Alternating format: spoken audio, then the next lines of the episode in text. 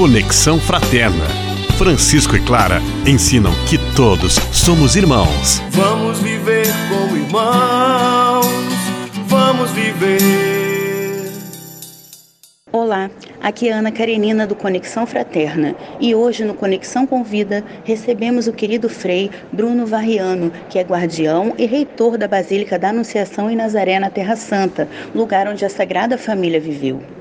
Frei, neste mês da Bíblia, gostaríamos de saber do Senhor como é viver em Israel, em um dos lugares onde tudo aconteceu, e tocar diariamente na palavra de Deus com a sua vida. É uma graça, não um mérito, viver na Terra Santa. O quanto é importante é, transmitir para a humanidade o mistério que aqui aconteceu.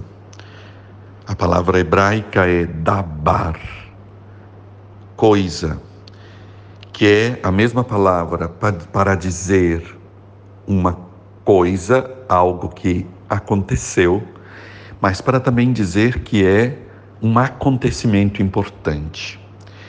Por isso, cada lugar santo que nós tocamos não é somente um lugar, mas é o lugar, o lugar santo. Este lugar é o testemunho este lugar é o concreto do amor de Deus por nós, que nos amou na história, que nos amou na realidade, que nos amou na encarnação do Verbo que aqui em Nazaré se fez carne, em Terra Santa cresceu como adolescente aqui em Nazaré, viveu como jovem em Nazaré, pregou por três anos caminhando nas estradas da Terra Santa e em Jerusalém foi crucificado, morreu por nós, por nosso amor e ressuscitou para nos dar a vida. Estes lugares é o concreto da fidelidade e do amor de Deus.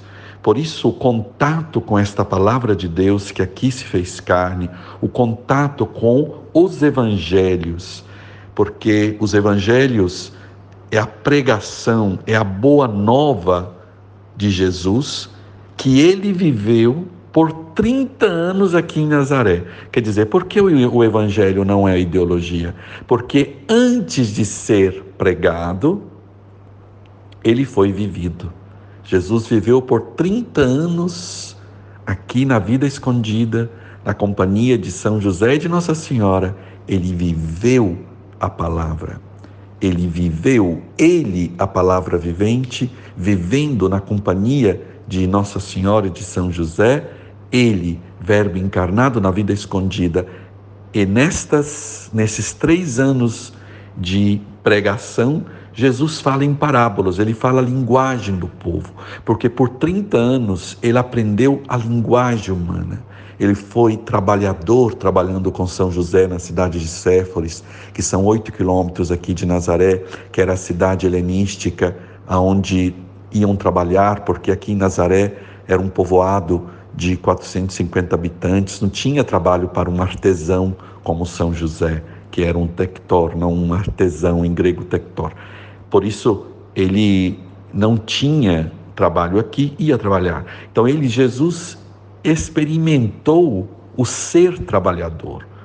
Ele trabalhou, ele amou, ele caminhou, ele aprendeu com São José na cidade de Séforis a entrar na casa das pessoas, a dar tempo para ouvir as pessoas, porque São José era um artesão, ele ouvia as possibilidades econômicas das pessoas, ele ficava na praça esperando para ter um trabalho, por isso Jesus conta a parábola dos empregados da última hora, toda a experiência humana de 30 anos vivido aqui em Nazaré serão depois pregados por três anos.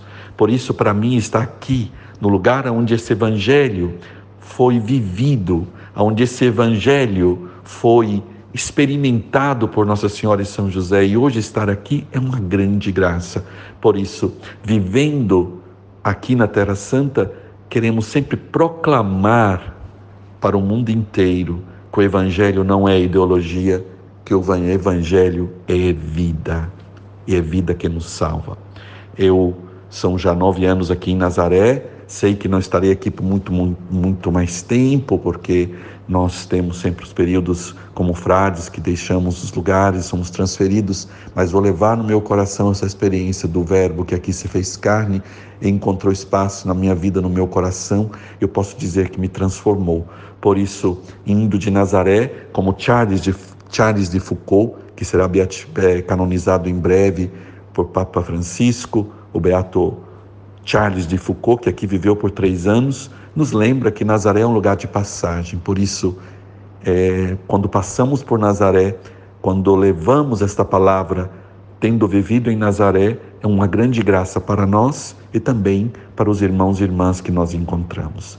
Por isso, viver, meditar esta palavra aqui, no, onde o Verbo se fez carne, é uma grande graça, não somente para mim, mas para todas as pessoas que eu tenho a graça, irmãos e irmãs, que eu tenho a graça de encontrar e de transmitir esta verdade do Evangelho na evangelização, na pregação e também no amor concreto de viver o Evangelho todos os dias com cada pessoa que nós encontramos. Muito obrigado pela oportunidade e a saudação fraterna de paz e bem. Irmãos. Conexão Fraterna Francisco e Clara ensinam que todos somos irmãos. Vamos viver como irmãos.